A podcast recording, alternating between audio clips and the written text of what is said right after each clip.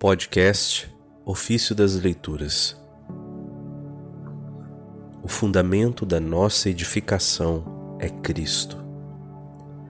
Dos tratados sobre os Salmos de Santo Hilário de Poitiers, Bispo. Senhor, quem habitará no vosso tabernáculo e permanecerá no vosso Monte Santo? Salmo 15, 1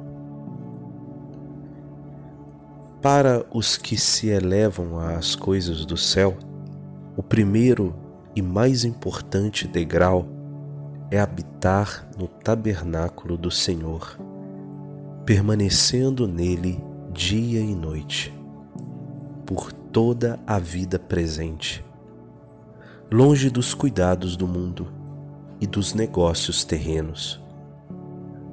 A exemplo de muitos santos que jamais abandonaram a tenda sagrada.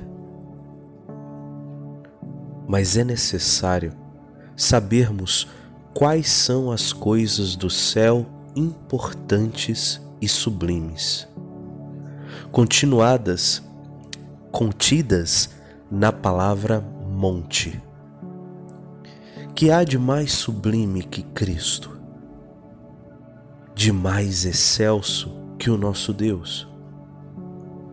Ora, seu monte é o corpo que assumiu dos homens, no qual agora habita, sublime e excelso, sobre todo principado e potestade e acima de todo nome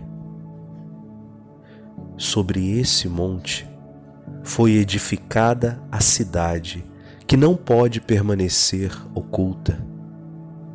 Porque, segundo diz o apóstolo, não há outro fundamento senão o Cristo. 1 Coríntios 3:11. Por conseguinte, como os que são de Cristo foram eleitos no corpo de Cristo, antes da criação do mundo, e a Igreja é o corpo de Cristo, e o fundamento da nossa edificação é Cristo. Assim como a cidade edificada sobre o monte. Logo, Cristo é o monte, a respeito do qual se indaga quem poderá nele permanecer. Em outro salmo, lemos a respeito desse mesmo monte. Quem subirá até o monte do Senhor? Quem permanecerá em sua santa habitação? Salmo 23, verso 3. Também Isaías nos dá este testemunho. No fim dos tempos, o monte do Senhor será colocado no cimo das montanhas, e disse-a: Vinde, subamos à montanha do Senhor, à casa do Deus de Jacó. Isaías 2, versículo 2 em diante.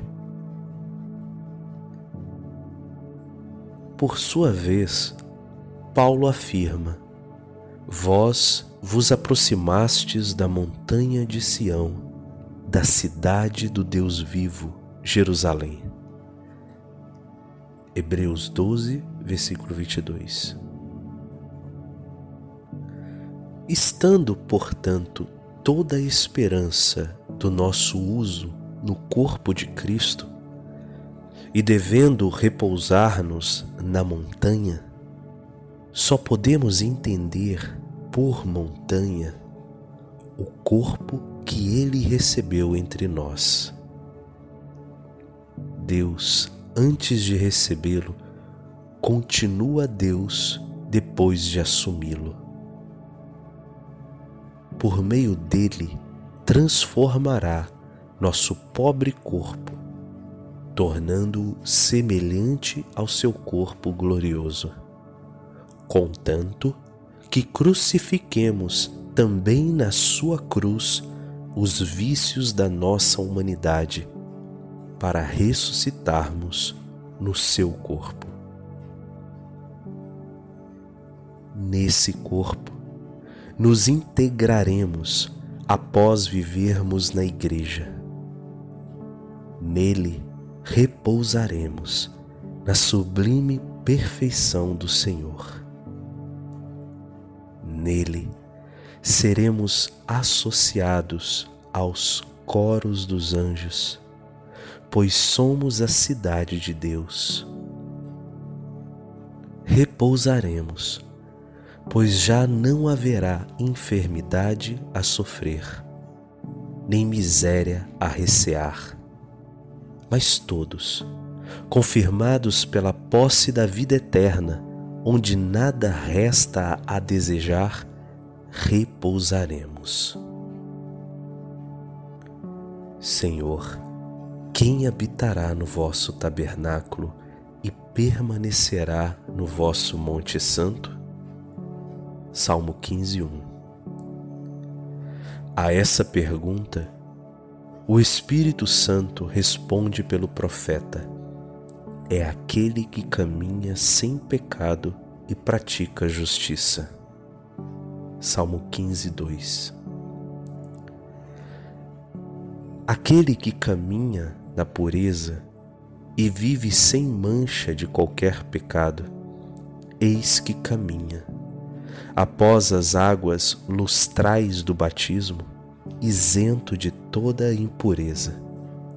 É puro e luminoso.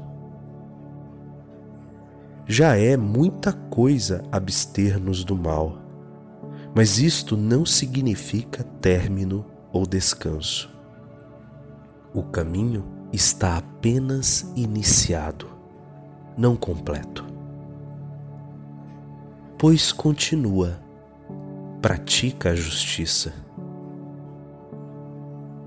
Não basta somente pensar no bem, mas é preciso executá-lo não apenas demonstrar, demonstrar boa vontade, mas levá-la a termo.